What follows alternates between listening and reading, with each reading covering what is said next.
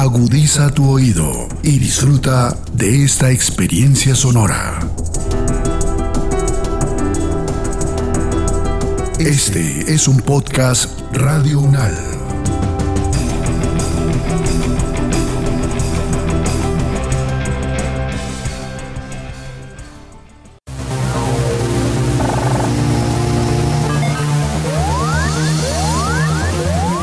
Siete días en el mundo.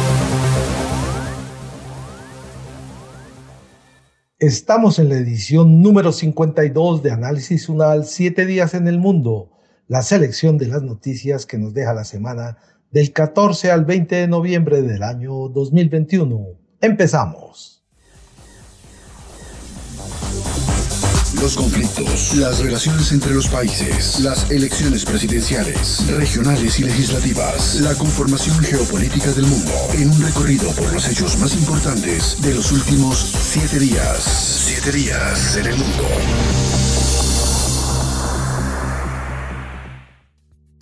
Gilinski sigue intentando comprar a Nutresa el grupo busca quedarse con el control del 50.1% de Nutresa y hasta un máximo del 62.62%.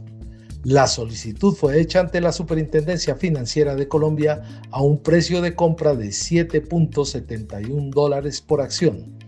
El precio ofertado está por encima del 38% del valor del mercado de la acción con lo que dejaría la valoración de la compañía alrededor de 13.6 billones de pesos. Sobre este tema conversamos con José Roberto Acosta, abogado y economista especializado en Derecho Bursátil, Financiero y Administrativo, docente de varias universidades. ¿Qué mirada se le puede dar a esta situación del intento de Gilinski por comprar a Nutresa? Y la primera pregunta tiene que ver con por qué razón se cataloga esta posibilidad comercial de tener hostilidad? Guillermo, es hostil porque la junta directiva del grupo Nutresa manifestó sorpresa, no se ha pronunciado y la forma intempestiva en que en medios de comunicación y especialmente en el comunicado de la superintendencia se le informó al mercado fue totalmente impredecible y más en momentos en los que eh, la empresa tiene unas cotizaciones históricamente muy bajas y en las que pues definitivamente se convierte en una oportunidad de inversión totalmente atractiva para el inicio para cualquiera en caso de que llegara a tener un control de la sociedad, algo que yo descarto de plano. También se habla, por ejemplo, de que esta oferta se hizo o, esta propuesta se hizo por medio de una oferta pública de acciones y justamente por eso se calificaba en la prensa especializada en, economía que era un proceso, como usted ya lo explicaba, hostil.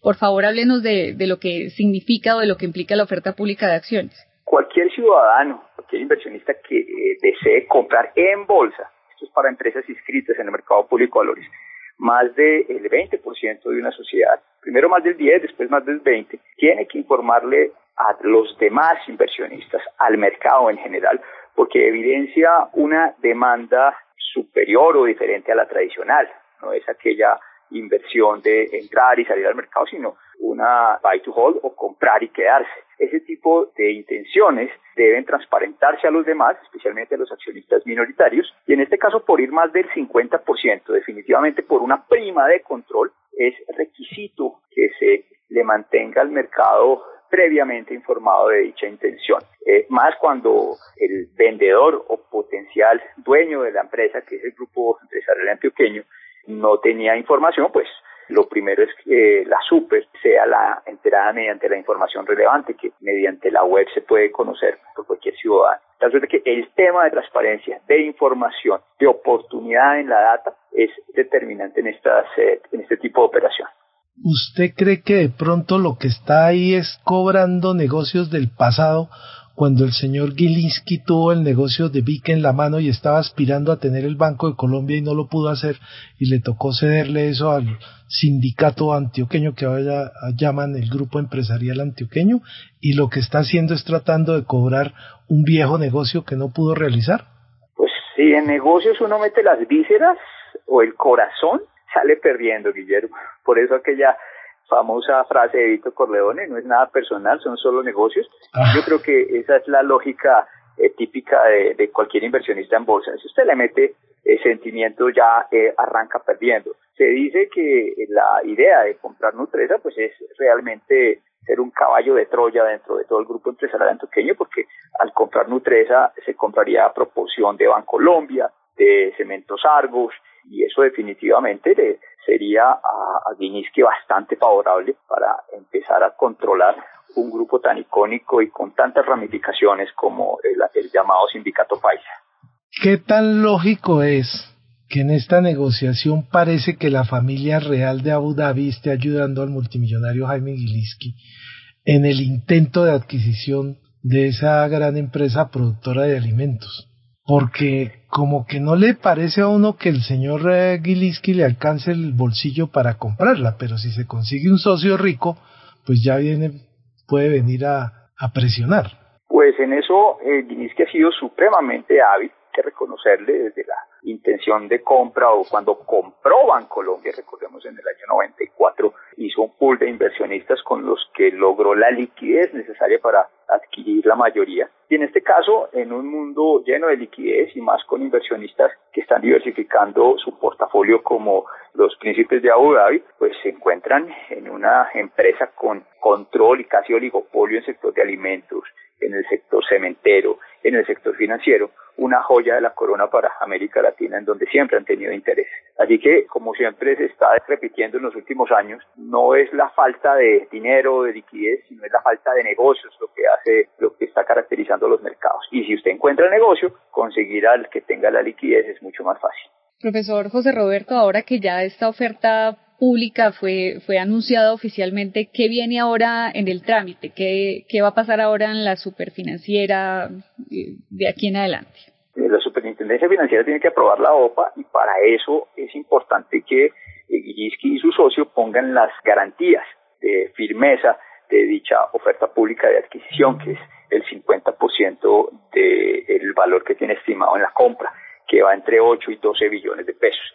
De tal suerte que tiene que dejar ese cheque garantizado, caja, por cerca de 4, cuatro y medio billones de pesos y seguidamente se surtan las autorizaciones, se podrá reabrir el precio de la acción, seguramente a niveles de 29 mil pesos, con base en el precio base que ellos postularon. Recordemos que la acción antes de la oferta pública estaba en 21 mil, así que tendríamos una corrección al alza, un, gran aumento de cerca del 40% para los que ya tenían acciones de Nutresa en el mercado y de ahí también se puede desprender la posibilidad de que otros inversionistas arranquen con una OPA competitiva, es decir, que haya puja por acciones de Nutresa. Eh, de tal suerte que viene un capítulo muy interesante en el mercado público de valores colombiano después de años tan aburridos como los últimos que hemos observado desde que Interbolsa y Pacific Royales y otras empresas descalabraron a muchos inversionistas.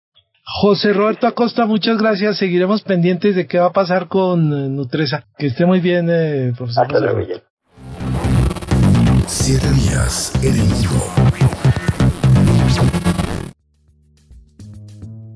Tensión entre Israel y Estados Unidos de América por posible regreso de Washington al acuerdo nuclear.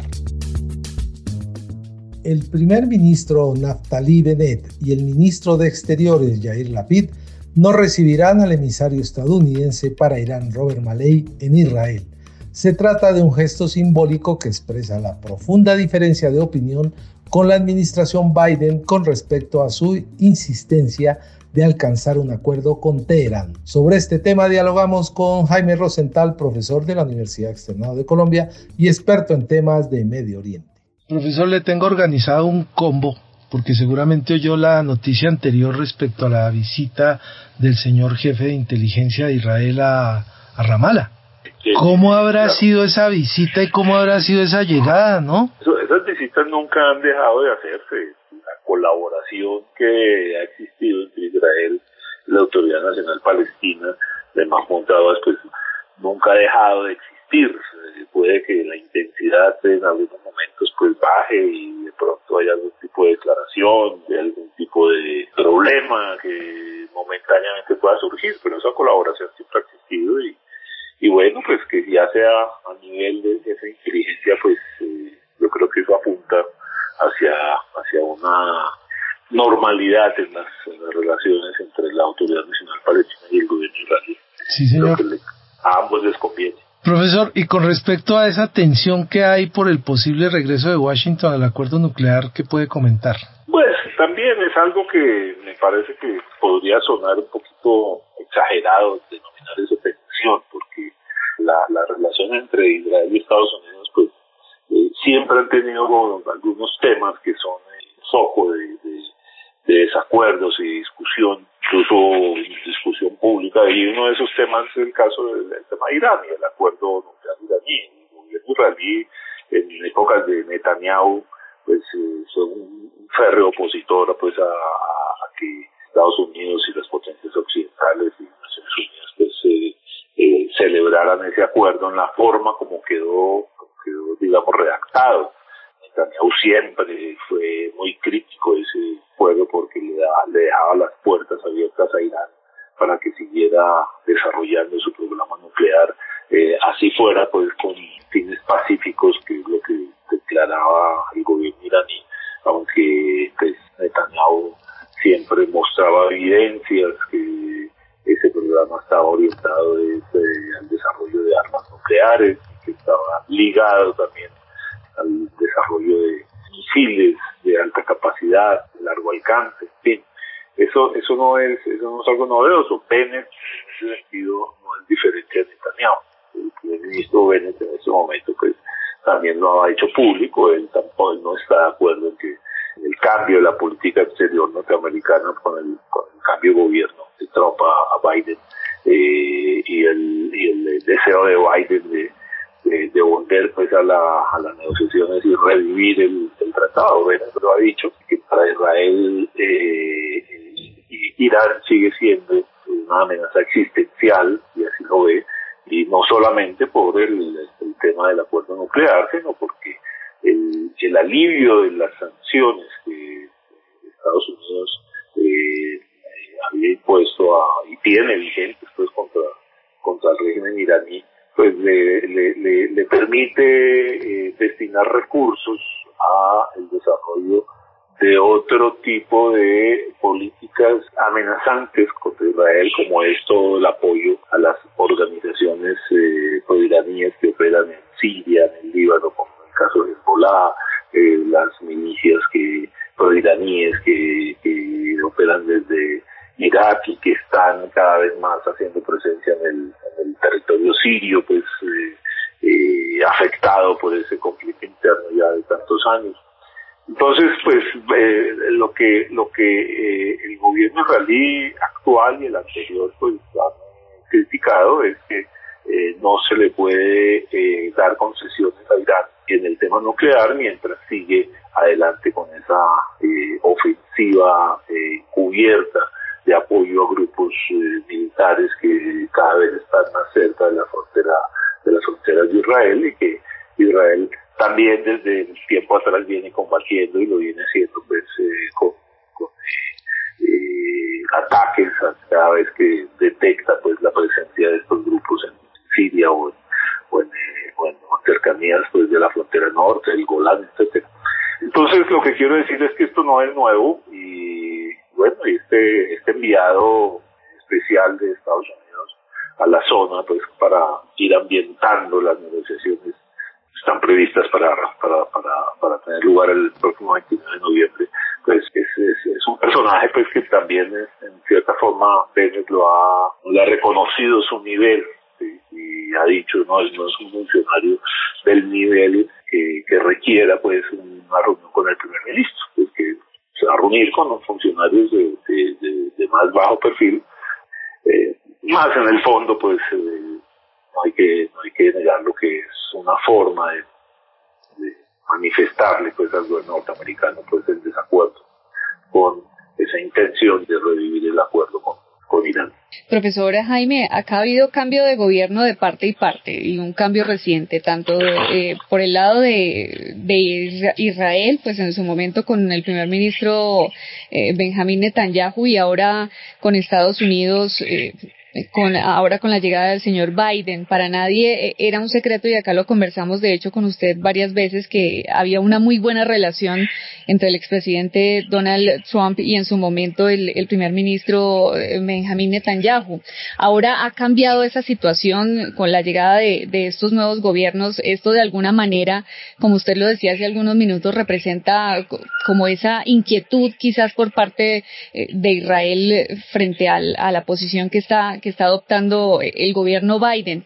Pero en un tema tan delicado como lo es el asunto nuclear, profesor, ¿usted considera que debe haber un encuentro de más alto nivel para eh, dejar claras, eh, digamos que la, hoja de ruta y, lo que piensa cada uno de, estos gobiernos de cara a lo que puede ser de aquí en adelante esta relación diplomática entre Estados Unidos e Israel? Sí, yo creo que los hay, yo creo que esos contactos los existen a nivel pues, de presidente, de de, ministro de, Asuntos Exteriores, esos contactos existen, ¿no? Usted lo dice muy bien, es un tema demasiado crucial para Israel y para los mismos Estados Unidos como para que eso pues, se dejen avanzar esas, esas eh, diferencias. Yo creo que en esencia, eh, y lo ha declarado pues el presidente Biden también, la política norteamericana de defensa de Israel, sus temas eh, estratégicos, sus temas existenciales, pues esa política no ha cambiado y no creo que vaya a cambiar. Eh, Israel interpreta que un acercamiento con Irán por parte del gobierno norteamericano pues es darle eh, ciertas ventajas al régimen iraní y que en su opinión no hay que dárselas. Igualmente, también hay que decirlo, el, el, gobierno israelí y la política israelí frente al tema de Irán, pues tiene otra, otra cara que no, no es que los Estados Unidos estén eh, aparte de, de, lo que está sucediendo, pero, pero sí demuestra pues que hay una cierta línea, una cierta independencia por parte de la política israelí al respecto y es y es el acercamiento que Israel ha tenido con los, precisamente los países del Golfo, en sus conversaciones con los países, los, llamados países sunitas moderados, que son asimismo también países que han formado una coalición tácita para eh, tratar de contrarrestar las políticas iraníes de expansión y de hegemonía pues, en, el, Medio Oriente. Esa, esa, esos, acuerdos que se logró el año pasado a Israel con, estados como los Emiratos, como Bahrein, eh, sus excelentes relaciones con Egipto, con el régimen jordano, todo eso pues apunta a una inclusive pues con el régimen saudita, me olvidé mencionarlo, todas esas excelentes relaciones apuntan hacia la conformación realmente de un bloque regional dispuesto a enfrentarse a Irán. Inclusive se habla pues desde la posibilidad de una confrontación militar. Eh, para estos países eh, llamados los países eh, moderados, digamos, árabes, países árabes sunitas, Irán, Irán es un peligro tanto o más que, que, para Israel, y, así lo ven confrontación entre Arabia Saudita Irán es evidente. Se da pues, en otros escenarios, como el caso de Yemen, como el, también más el mismo conflicto que hay en, el Líbano, con Hezbollah, eh, etcétera. Eso, eso apunta también a que Israel juega también unas cartas en las que no, no siempre pues está eh, totalmente alineado pues con con, eh, con Estados Unidos, sino que también se la juega pues por una política un, poco un, tanto independiente, aunque insisto, pues no es que Estados Unidos esté al, margen de esto, sino que es una, es una, una forma alternativa de enfrentar lo que Israel siempre ha considerado y, y estos otros países que han considerado pues como la amenaza iraní. Profesor Jaime Rosenthal, muchas gracias por estar en Radio UNAL. Bueno, Guillermo, muchas gracias a ustedes. Saber para interpretar. Se cumple un año del desastre por el huracán Iota en Colombia. Según el gobierno de Iván Duque, un año después de la afectación que generó el huracán Iota en el archipiélago de San Andrés y Providencia, se han presentado avances en la reconstrucción de las islas. Medidas como servicios médicos, reparación a las viviendas, activación del comercio y el turismo y también recuperación de las vías son en las cuales hace énfasis el Estado. En siete días en el mundo conversamos sobre este tema con Ana Isabel Márquez, antropóloga y docente de la Universidad Nacional de Colombia, sede Caribe. Profesora, ¿qué nos cuenta usted de la situación de Providencia especialmente? Bueno, pues ahorita los estaba escuchando eh, aquí haciendo la presentación y, y me llama la atención que lo primero que ustedes dijeron fue servicios médicos eh, cuando en Providencia seguimos en unos, con un hospital de campaña y sin absolutamente ningún avance en relación con el tema del hospital, o sea, un hospital de campaña que es literalmente unas carpas que afortunadamente no hemos tenido pues unos climas severos este año. Le hago la referencia de que estábamos diciendo que había unos avances en la construcción de la isla y medidas como servicios médicos según el gobierno de Iván Duque. Claro, no, pues a eso me refería, no, o sea, yo, sé que es el gobierno, pero pues es gravísimo, ¿no? Porque realmente no tenemos hospital y una cosa tan importante como eso que debería haber sido una prioridad en este año, pues literalmente se dejó ahí, o sea, es el momento en donde seguimos en esa situación. Tenemos en estos momentos una situación de COVID bastante delicada, después de que había estado, digamos, bastante controlado el tema, los casos de ahora Delta están subiendo y pues la, la semana pasada tuvimos varias personas que fallecieron por esta razón y pues yo creo que hay, digamos si bien hay también responsabilidades individuales en eso pues hay responsabilidades institucionales también precisamente porque no se tomaron ningún tipo de medidas para tratar de que esto no sucediera. Entonces eso fue el lado de la salud que pues seguimos en una crisis bastante grave y pues que no es cualquiera porque estamos pues en la mitad del Caribe cierto estamos supremamente alejados Mientras tanto, pues digamos, si bien uno no puede decir que no se haya hecho nada y en, en efecto pues hay avances en el tema de, de casas, ¿cierto? Tanto de la reparación como de las casas nuevas y eso, pues lo cierto es que todo esto pues va a medias, ¿cierto? Eh, va, va lento todavía, sigue habiendo gente viviendo en carpas, como ustedes ahorita lo mencionaron, todavía pues sigue bien, habiendo gente que está viviendo pues en, condiciones bastante precarias, en, en casos que no han sido arregladas. Y además de eso, pues un poco lo más preocupante de todo también es como la manera como se ha llevado el proceso, ¿no? Digamos, este tema de, de corrupción evidente en muchos aspectos, pues es como lo más preocupante y el impacto que sin duda está teniendo sobre la isla el hecho de que tenemos alrededor de 2.000 personas adicionales, todas las personas que se han traído para el tema de la reconstrucción que si bien pues uno entiende que hay algunas que son evidentemente necesarias, eh, pues también hay hay mucho digamos de, de gente que está viniendo aquí pues porque porque también es, es como la moda, ¿cierto? Digamos gente que está viniendo en teoría digamos a trabajar, pero pues que en realidad tampoco está teniendo en cuenta los impactos que eso tiene, ¿cierto? Y en estos momentos tenemos una isla que tiene pues una, una su capacidad de carga desbordada, tenemos una situación bien delicada con basuras, tenemos basuras por todas partes, escombros, ratas, los pozos sépticos desbordados, tenemos una situación con la con la alimentación bastante delicada, pues hay hay desabastecimiento. Por una parte, eso quiere decir que el barco llega y al día siguiente ya están los supermercados casi vacíos, además de que los costos de vida pues están absolutamente pues volando, ¿no?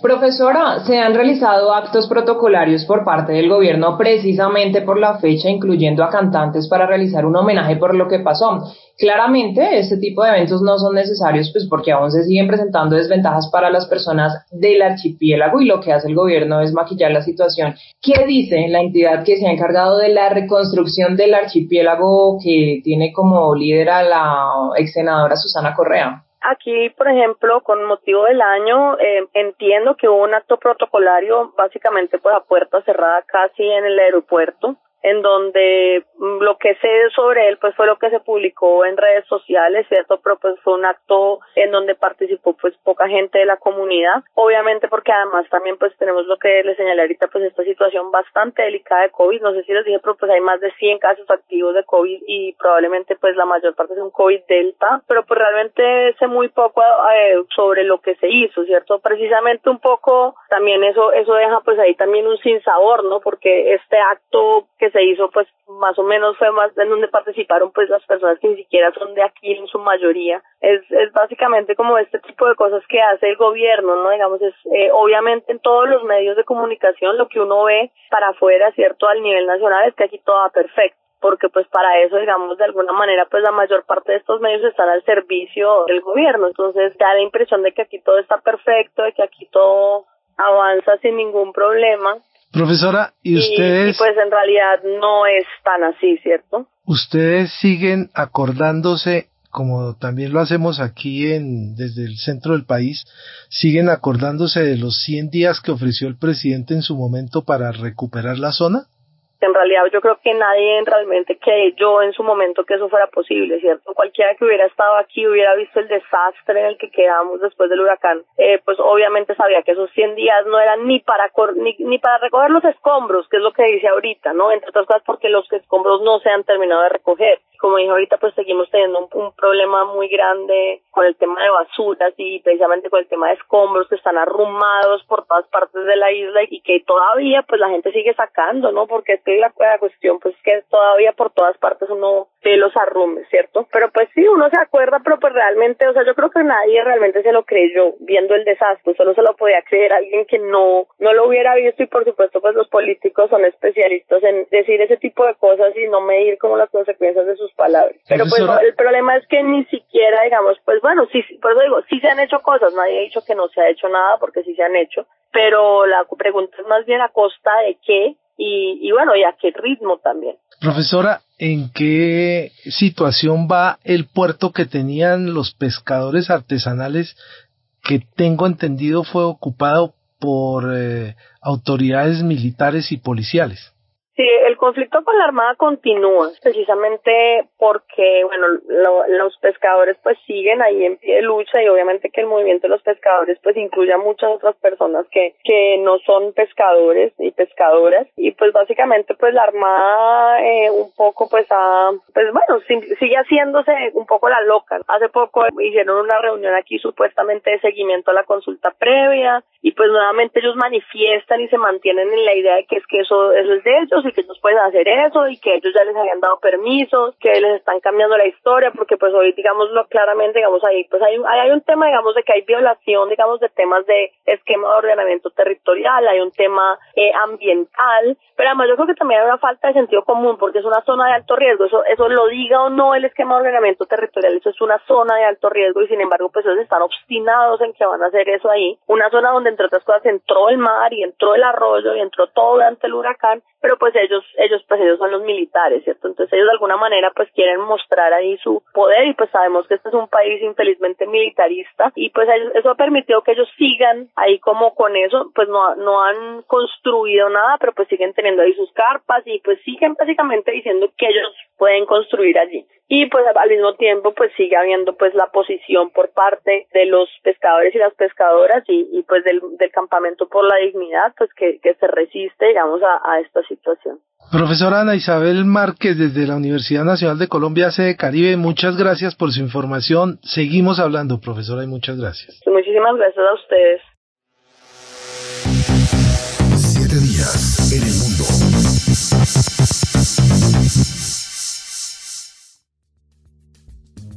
Agencia Alemana de Certificación suspendió el proceso de licencia para el gasoducto ruso Nord Stream 2. La decisión supone un duro revés para la estrategia rusa que basa su influencia sobre Europa en la dependencia energética de sus recursos. Para analizar este tema conversamos con el Dico Masak, profesora de la Universidad Javeriana y profesora del Instituto de Economía Mundial de la Universidad Corvinus de Budapest. Nord Stream, Nord Transgas, gasoducto europeo del norte, gasoducto ruso-alemán, gasoducto del mar Báltico. Impresionante la forma como va a atravesar el Báltico, el mar Báltico, y va a aparecer comercializando y convirtiéndose en una línea de transporte de gas, ¿no? Es, mira, si uno habla sobre un tema de ingeniería, estamos hablando realmente sobre, sobre una construcción maravillosa. Y pues el problema realmente no es la construcción o la calidad de la construcción, pero todo el tema es lo que, para qué es este gasoducto. Entonces, y esto los rusos perfectamente saben, porque ellos, cada vez que tienen una pelea con Ucrania, con, con otros países, Lo que hacen es que cuando viene frío, entonces dicen que apagamos el gasecito y hacen la pregunta, a ver, ¿y ustedes qué opinan sobre el mundo? El problema viene ahí, cuando lo que se necesita en otro país se convierte un, pues, una arma política en una lucha entre los Estados Unidos, muy importante, la Unión Europea y Rusia específicamente.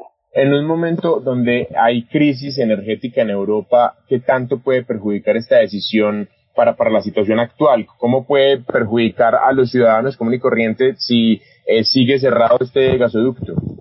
Depende cuánto gas van a enviar a través de los otros ductos. Porque algo muy importante lo que tenemos que saber. Estos gasoductos, el específico, el, el Nord Stream 2, es la conexión directa entre Rusia y Alemania.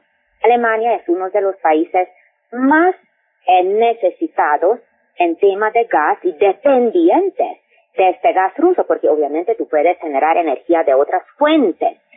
Este gas puede llegar a través de este nuevo ducto, pero obviamente en los años anteriores llegó a través de los otros ductos, lo que pasa con Bielorrusia, míralo el nombre, todo el conflicto entre Polonia y Bielorrusia, Unión Europea, Bielorrusia, lo que viene a través de Ucrania, es, ahí también está el tema que los rusos están movilizándose en la frontera con Ucrania. Entonces, bueno, pues obviamente este gasoducto Nord Stream 2 tiene como el potencial de no tener que pasar a través de estos otros países. Eso tiene también un problema político y el problema político es que es mucha, mucha plata son cientos de millones de euros lo que cobra Ucrania para que pase el gas en estos gasoductos. Entonces, claro, para ellos es un, terrible negocio y para los gringos es un peor negocio porque ellos lo que quieren hacer es enviar el gas en forma líquido. Eso es el negocio de ellos. Entonces, si Europa está con problemas, van a llegar y quieren comprar más gas de los gringos. Profesora, eh, el tema de ese gasoducto es una cuestión terrible porque su costo llegó casi a los 11 mil millones de euros, pero además tiene una distancia de 1.225 mil kilómetros. Que uno de los socios, por intermedio de una agencia de certificación, suspenda la operación, parece que no es muy consecuente con todo el proyecto cuando ya está terminado, ¿no?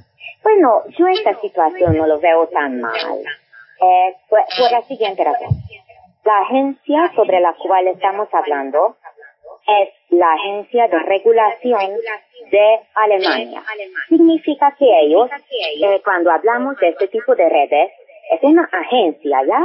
Como la Agencia de Minería acá en Colombia. Ellos tienen que dar los respectivos permisos y las empresas tienen que totalmente aceptar y tienen que, ir según esta, digamos, esta licencia. Estamos hablando eh, y los procesos de, de, recibir esta licencia. Uno hace la gran pregunta, ¿cómo puede ser cuando ya la inversión es tan grande que los rusos no se dieron cuenta que tendrían que tener una empresita más bien establecida en Alemania? Porque uno pues, ajá, como que no sabían, que los abogados, ¿qué les pasó? Bueno, eso tampoco es tan fácil. Lo que hay detrás es lo siguiente. Entonces, los alemanes hicieron una consulta con la Unión Europea y establecieron que este proyecto, aunque es entre Rusia y Alemania, tiene que someterse a la regulación de, eh, de infraestructura y de gasoductos de, de esta naturaleza de la Unión Europea. Esta regulación de la Unión Europea tiene un elemento muy fuerte de libre competencia. Eso significa que no puede ser la misma persona operando el gasoducto y vendiendo el gas. Profesora Ilikoa Segedi Masak, muchas gracias por acompañarnos en Radio UNAL. Muchísimas gracias. Siete días en el mundo.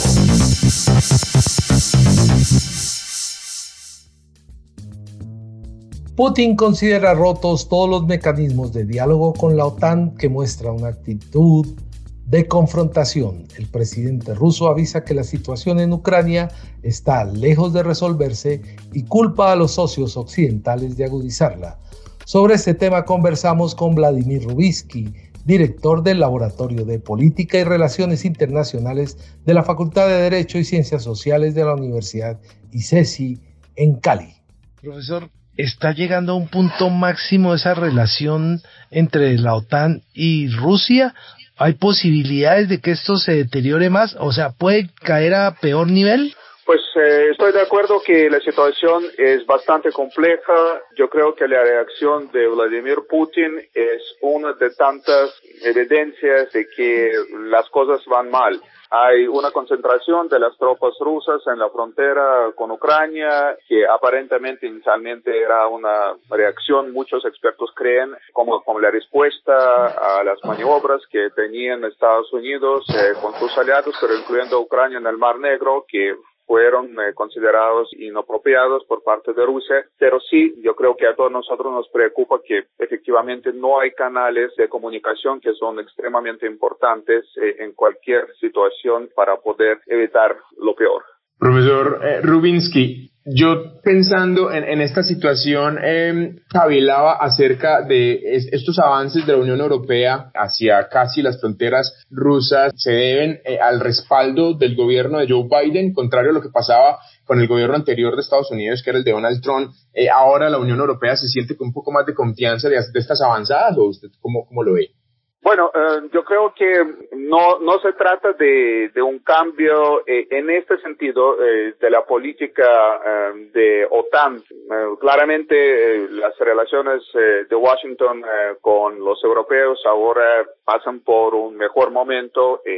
aparentemente hay mayor sentido de colaboración entre Estados Unidos y los europeos. Sin embargo, yo creo que como la estrategia de OTAN, porque aquí se trata de las relaciones entre Rusia y el Tratado del Norte del Atlántico, yo creo que estos estuvieron evolucionando hacia el punto más bajo eh, mucho antes incluso de Trump.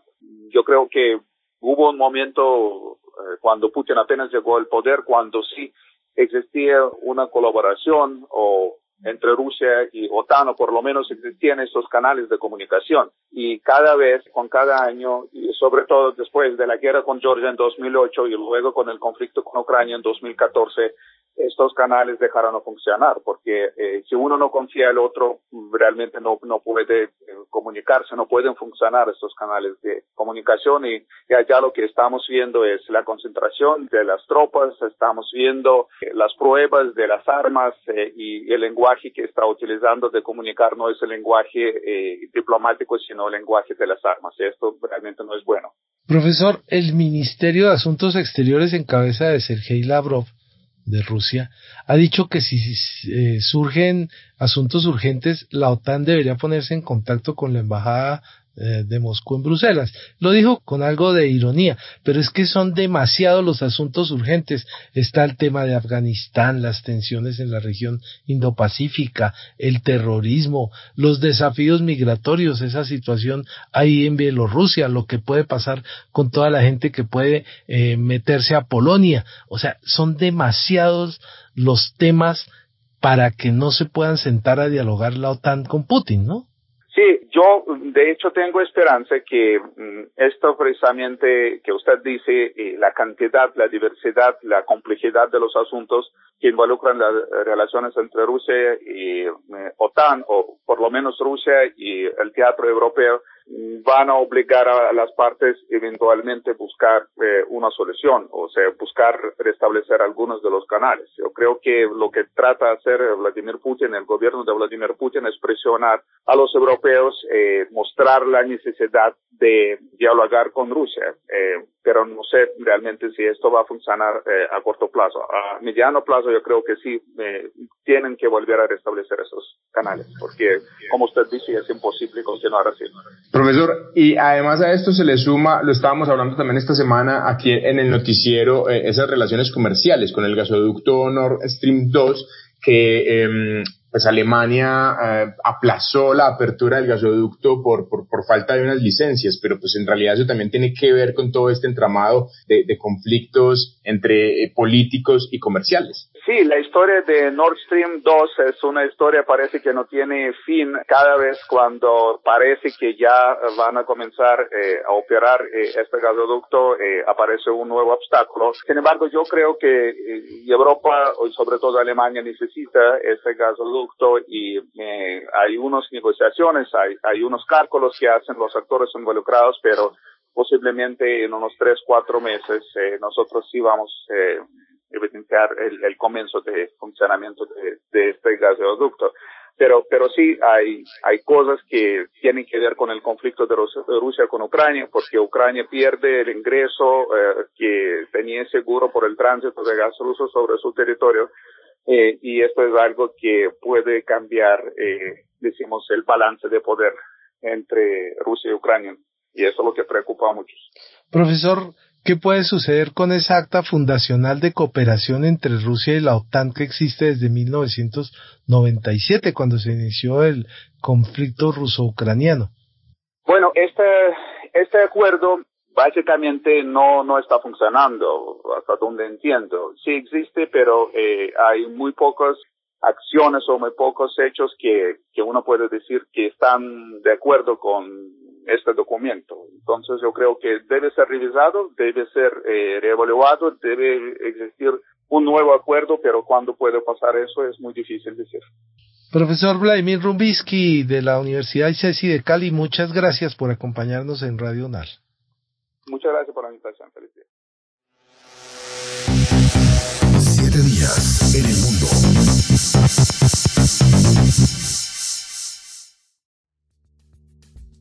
Hasta aquí el recuento de algunas de las noticias que nos dejó esta semana.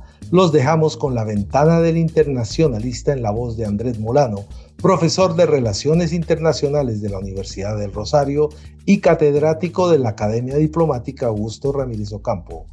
Nos escuchamos el próximo viernes con el análisis de los acontecimientos más importantes que ocurren en el mundo.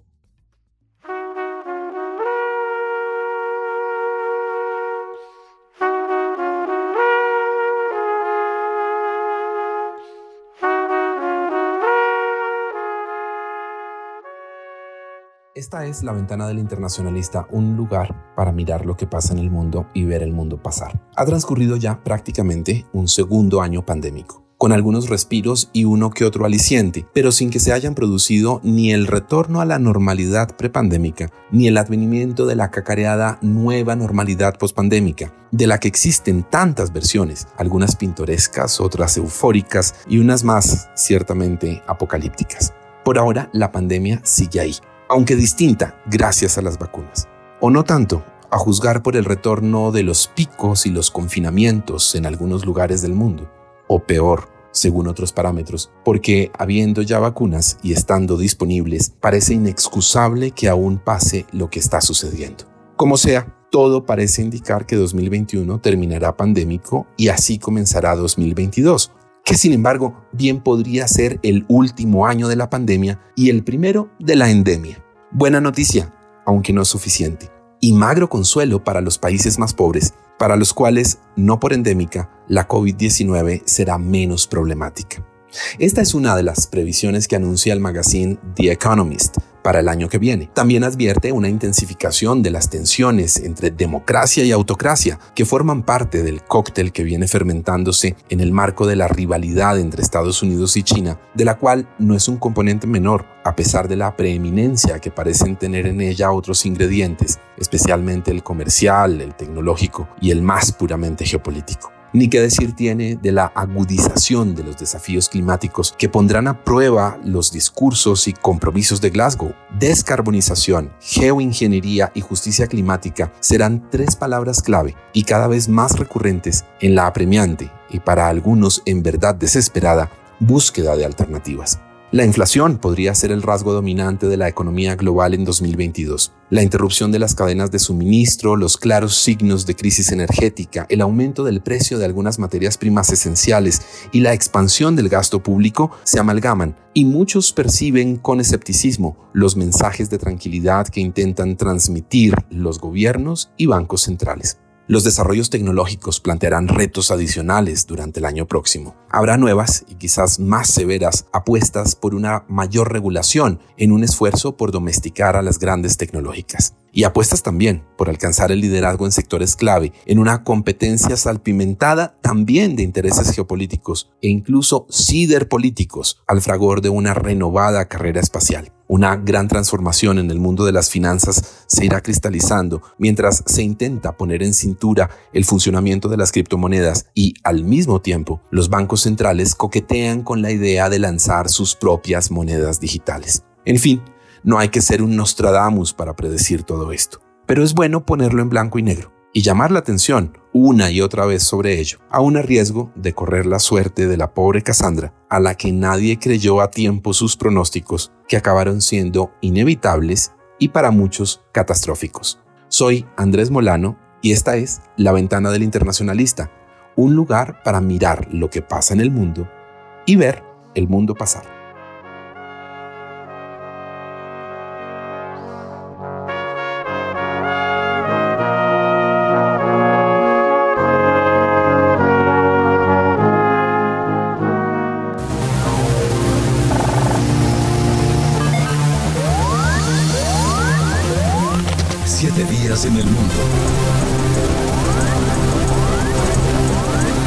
Las opiniones aquí expresadas son de entera responsabilidad de sus autores y solo comprometen a los realizadores de este podcast. No representan necesariamente el pensamiento de Radio UNAL ni la posición oficial de la universidad.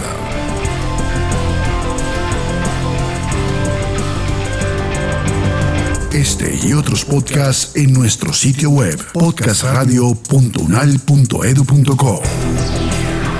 Síguenos en nuestras redes sociales. Nos encuentras como Podcast Radio UNAL, Universidad Nacional de Colombia, proyecto cultural, científico y colectivo de nación.